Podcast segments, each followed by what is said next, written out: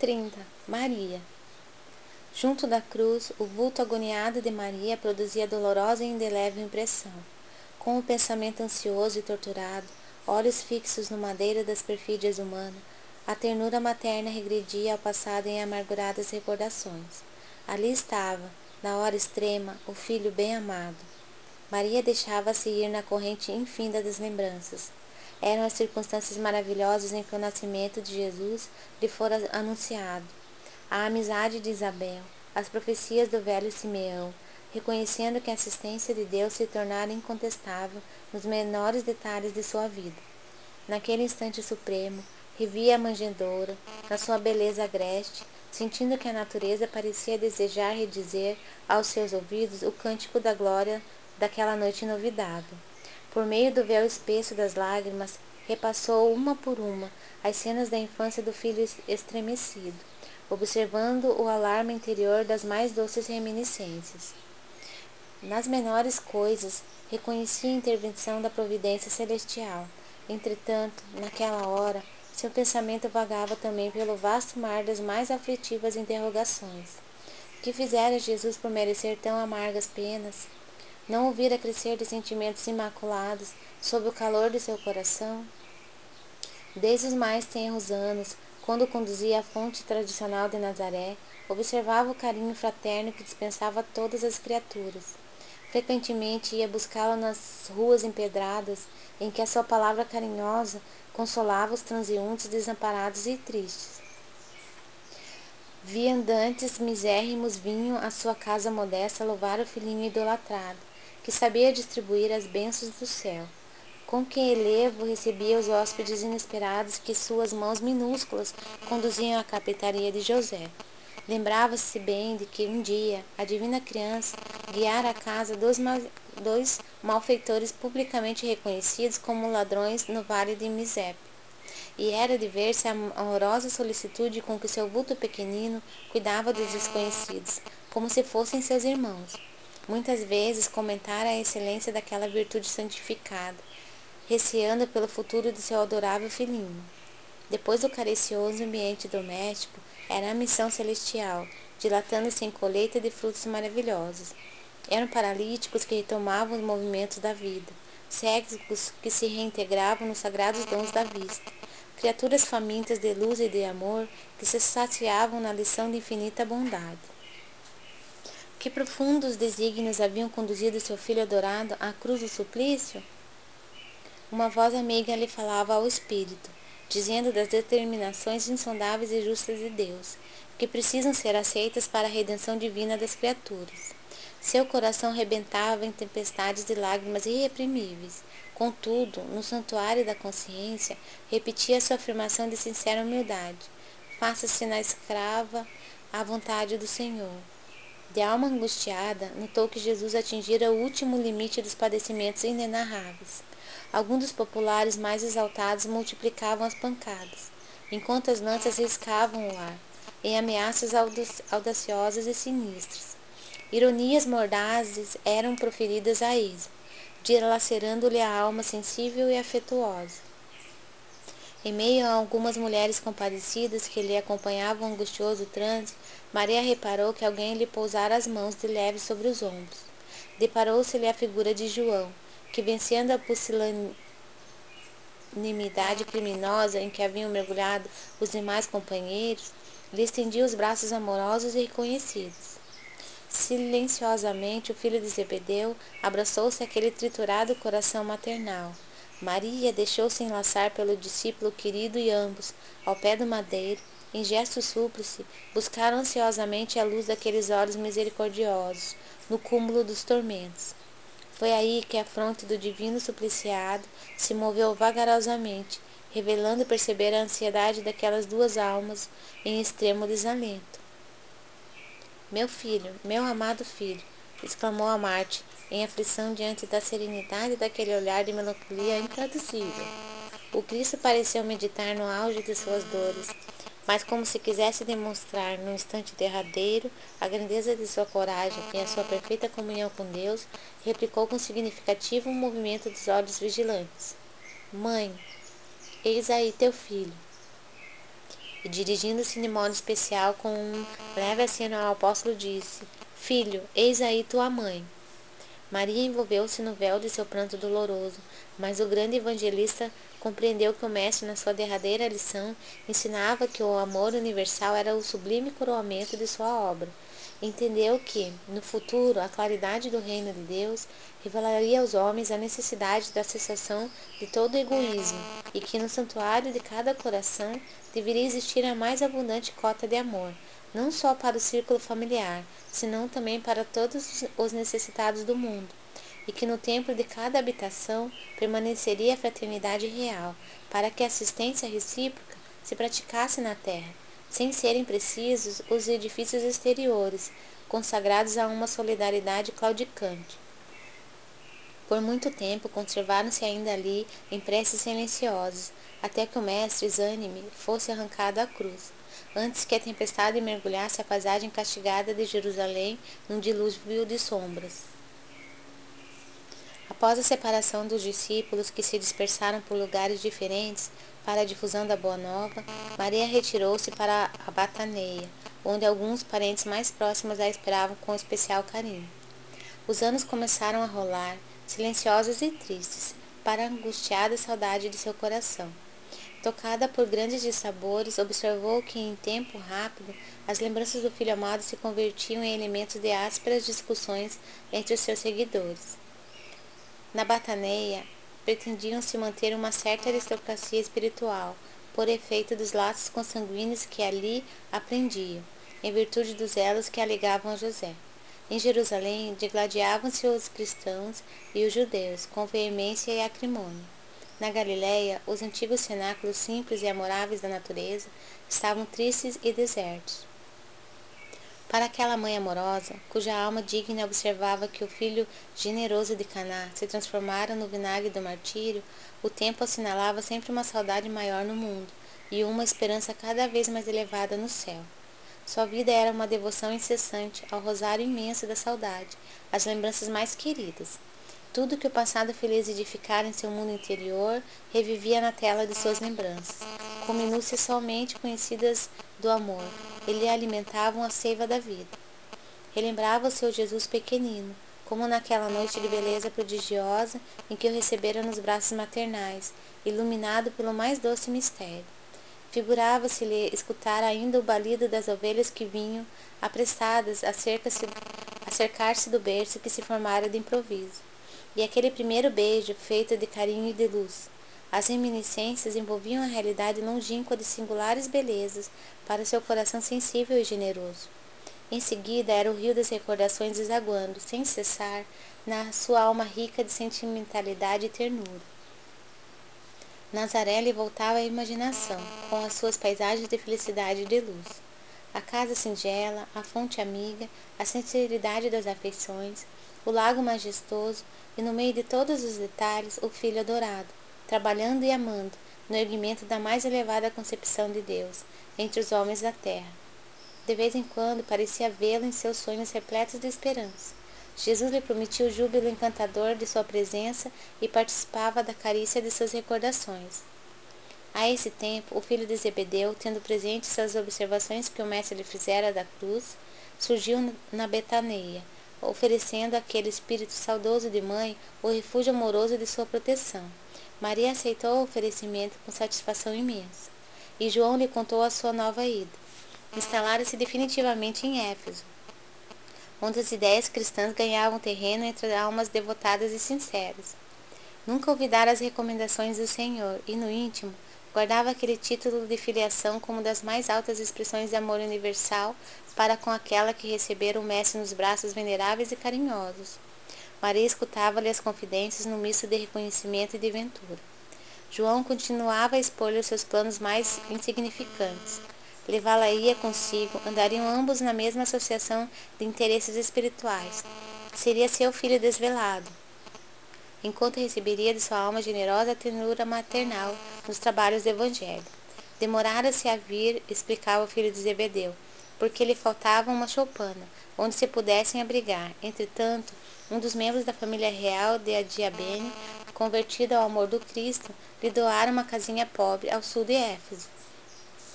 distando três léguas aproximadamente da cidade. A habitação simples e pobre demorava num promontório de onde se avistava o mar. No alto da pequena colina, distante dos homens e no altar imponente da natureza, se reuniriam ambos para cultivar a lembrança permanente de Jesus. Estabeleceriam um pouso e refúgio aos desamparados, ensinariam as verdades do Evangelho a todos os espíritos de boa vontade, e como mãe e filho, iniciariam uma nova era de amor na comunidade universal. Maria aceitou alegremente.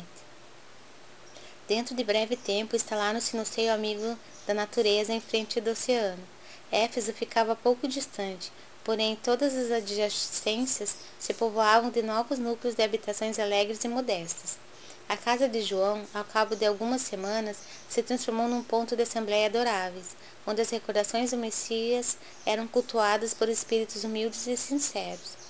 Maria externava suas lembranças, falava dele com maternal enternecimento, enquanto o apóstolo comentava as verdades evangélicas, apreciando os ensinos recebidos.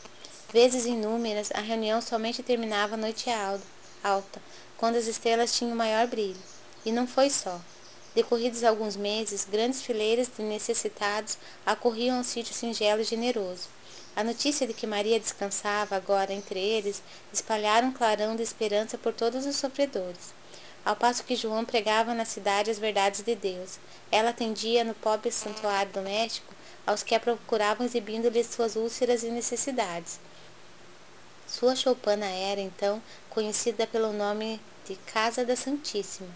O fato tivera origem em certa ocasião, quando um miserável leproso, depois de aliviado em suas chagas, lhe osculou as mãos reconhecidamente murmurando, Senhora, sois a mãe de nosso Mestre e nossa Mãe Santíssima.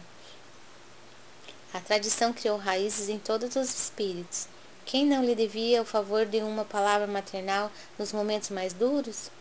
E João consolidava o conceito, acentuando que o mundo lhe seria eternamente grato, pois fora pela sua grandeza espiritual que o emissário de Deus pudera penetrar a atmosfera escura e pestilenta do mundo para balsamizar os sofrimentos da criatura.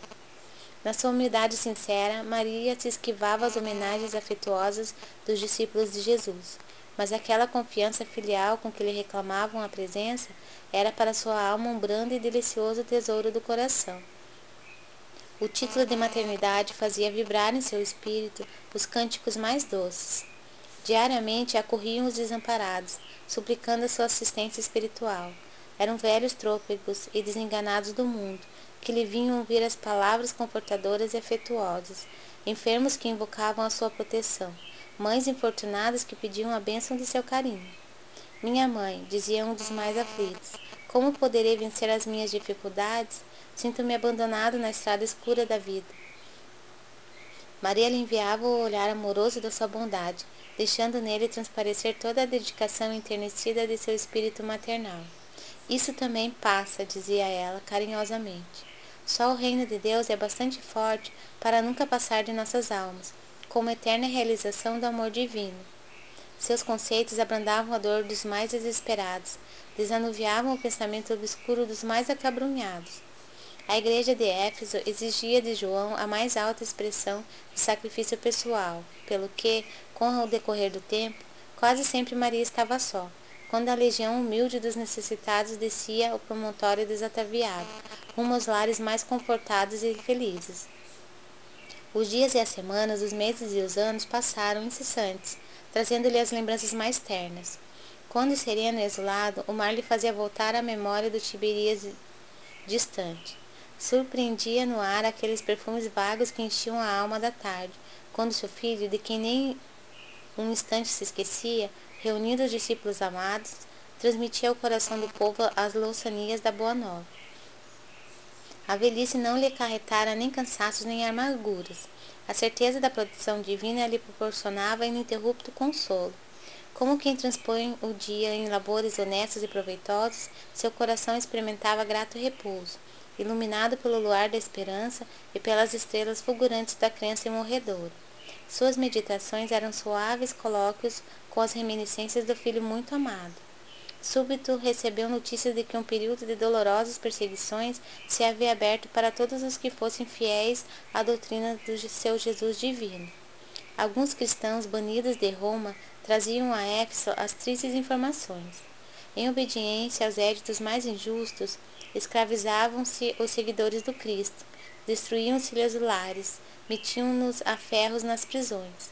Falava-se de festas públicas em que seus corpos eram dados como alimento a feras insaciáveis em horrendos espetáculos. Então, num crepúsculo estrelado, Maria entregou-se às orações como de costume, pedindo a Deus por todos aqueles que se encontrassem em angústias do coração, por amor do seu filho. Embora a soledade do ambiente, não se sentia só. Uma com uma força singular lhe banhava a alma toda. Aragens suaves sopravam do oceano, espalhando os aromas da noite que se povoava de astros amigos e afetuosos. E em poucos minutos, a lua plena participava igualmente desse concerto de harmonia e de luz. Enlevada nas suas meditações, Maria viu aproximar-se o vulto do impedinte. Minha mãe, exclamou o recém-chegado, como tantos outros que recorriam ao seu carinho. Venho fazer-te companhia e receber a tua bênção. Maternalmente ela o convidou a entrar, impressionada com aquela voz que lhe inspirava profunda simpatia. O peregrino lhe falou do céu, confortando-a delicadamente. Comentou as bem-aventuranças divinas que aguardavam a todos os devotados e sinceros filhos de Deus, dando a entender que lhe compreendia as mais ternas saudades do coração. Maria sentiu-se empolgada por tocante surpresa. Que mendigo seria aquele que lhe acalmava as dores secretas da alma saudosa, com bálsamos tão doçorosos? Nenhum lhe surgira até então para dar, era sempre para pedir alguma coisa. No entanto, aquele via, viandante desconhecido lhe derramava no íntimo as mais santas consolações. Onde ouvira aquela voz meiga e carinhosa, noutros tempos? Que emoções eram aquelas que lhe faziam pulsar o coração de tanta carícia? Seus olhos se umedeceram de ventura, sem que conseguisse explicar a razão de sua terna emotividade. Foi quando o hóspede anônimo lhe estendeu as mãos generosas e lhe falou com um profundo acento de amor: Minha mãe, venha aos meus braços. Nesse instante, fitou as mãos nobres que lhe ofereciam, num gesto da mais bela ternura. Tomada de comoção profunda, viu nelas duas chagas, como as que seu filho revelava na cruz, e instintivamente, dirigindo o olhar ansioso para os pés do peregrino amigo, divisou também aí as úlceras causadas pelos cravos do suplício. Não pôde mais. Compreendendo a visita amorosa que Deus me enviava ao coração, bradou com infinita alegria: meu filho, meu filho, as úlceras que te fizeram. E precipitando-se para ele, como mãe carinhosa e desvelada, quis certificar-se, tocando a ferida que lhe fora produzida pelo último lançaço, perto do coração. Suas mãos ternas e solícitas o abraçaram na sombra visitada pelo luar, procurando sofregamente a úlcera que tantas lágrimas lhe provocara ao carinho maternal. A chaga lateral também lá estava, sob a carícia de suas mãos, não conseguiu dominar o seu intenso júbilo. No ímpeto de amor, se fez um movimento para se ajoelhar. Queria abraçar-se aos pés de seu Jesus e osculá-los com ternura. Ele, porém, levantando-a cercado de um halo de luz celestial, se lhe ajoelhou aos seus pés e, beijando-lhe as mãos, disse em carinhoso transporte: Sim, minha mãe, sou eu.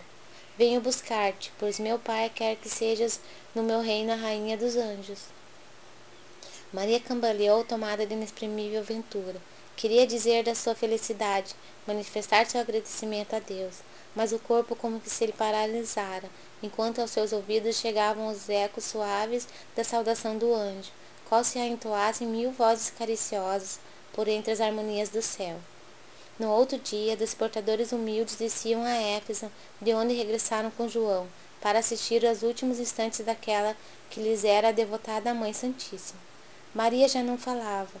Numa inovidável expressão de serenidade, por longas horas ainda esperou a ruptura dos derradeiros laços que aprendiam a vida material. A alvorada desobrava o seu formoso leque de luz quando aquela alma eleita se elevou da terra, onde tantas vezes chorara de júbilo, de saudade e de esperança.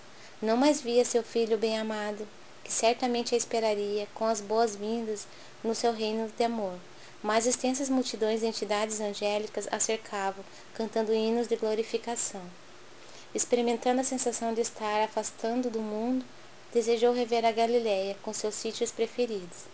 Bastou a manifestação de sua vontade para que a conduzissem à região do lago de Genezaré, de maravilhosa beleza. Reviu todos os quadros do apostolado de seu filho, e só agora, observando do alto a paisagem, notava que o Tiberíades, em seus contornos suaves, apresentava a forma quase perfeita de um alaúde. Lembrou-se então de que naquele instrumento da natureza, Jesus cantara o mais belo poema de vida e amor, em homenagem a Deus e à humanidade. Aquelas águas mansas, filhas do Jordão marulhoso e calmo, haviam sido as cordas sonoras do cântico evangélico. Dulcíssimas alegrias invadiam o coração e já a caravana espiritual se dispunha a partir, quando Maria se lembrou dos discípulos, perseguidos pela crueldade do mundo, e desejou abraçar os que ficariam no vale das sombras, à espera das claridades definitivas do reino de Deus. Emitindo esse pensamento, imprimiu um novo impulso às multidões espirituais que a seguiam de perto. Em poucos instantes, seu olhar divisava uma cidade soberba e maravilhosa, espalhada sobre colinas empitadas de carros e monumentos que lhe provocavam assombro. Os mármores mais ricos esplendiam nas magnificentes vias públicas, onde as liteiras patrícias passavam sem cessar, exibindo pedrarias e peles, sustentadas por misérrimos escravos. Mais alguns momentos e seu olhar descobria outra multidão guardada a ferros em escuros calabouços. Penetrou os sombrios cárceres do Esquilino, onde centenas de rostos, rostos amargurados retratavam padecimentos atrozes. Os condenados experimentaram no coração um consolo desconhecido. Maria se aproximou de um a um, participou de suas angústias e orou com suas preces, cheias de sofrimento e confiança. Sentiu-se mãe daquela assembleia de torturados pela injustiça do mundo. Espalhou a claridade misericordiosa de seu espírito entre aquelas fisionomias pálidas e tristes. Eram anciães que confiavam no Cristo, mulheres que por ele haviam desprezado o conforto do lar, jovens que depunham no Evangelho do Reino toda a sua esperança. Maria aliviou-lhes o coração e, antes de partir, sinceramente, desejou é, deixar-lhes nos espíritos abatidos uma lembrança perene. Que possuía para lhes dar, deveria suplicar a Deus para eles a liberdade? Jesus ensinara, porém, que com ele todo jugo é suave e todo fardo seria leve. Parecendo-lhe melhor a escravidão com Deus do que a falsa liberdade nos desvãos do mundo, recordou que seu filho deixara a força da oração como um poder incontrastável entre os discípulos amados. Então rogou ao céu que lhe desse a possibilidade de deixar entre os cristãos oprimidos a força da alegria. Foi quando, aproximando-se de uma jovem encarcerada, de rosto descarnado e macilento, lhe disse ao ouvido: Canta, minha filha, tenhamos bom ânimo, convertamos as nossas dores da terra em alegrias para o céu. A triste prisioneira nunca saberia compreender o porquê da emotividade que lhe fez vibrar subitamente o coração. De olhos estáticos contemplando o firmamento luminoso, por meio das grades poderosas, ignorando a razão de sua alegria, cantou um hino de profundo e enternecido amor a Jesus, em que traduzia suas, sua gratidão pelas dores que lhe eram enviadas, transformando todas as suas amarguras em consoladoras rimas de júbilo e esperança. Daí a instante seu canto melodioso era acompanhado pelas centenas de vozes dos que choravam no cárcere, aguardando o glorioso testemunho. Logo a caravana majestosa conduziu ao reino do Mestre a bendita entre as mulheres. E desde esse dia, nos tormentos mais duros, os discípulos de Jesus têm cantado na terra, exprimindo seu bom ânimo e sua alegria, guardando a, suave herança de nossa Mãe Santíssima. Por essa razão, irmãos meus, quando ouvirdes o cântico nos templos das diversas famílias religiosas do cristianismo, não vos esqueçais de fazer no coração um brando silêncio, para que a rosa mística de Nazaré espalhe aí o seu perfume.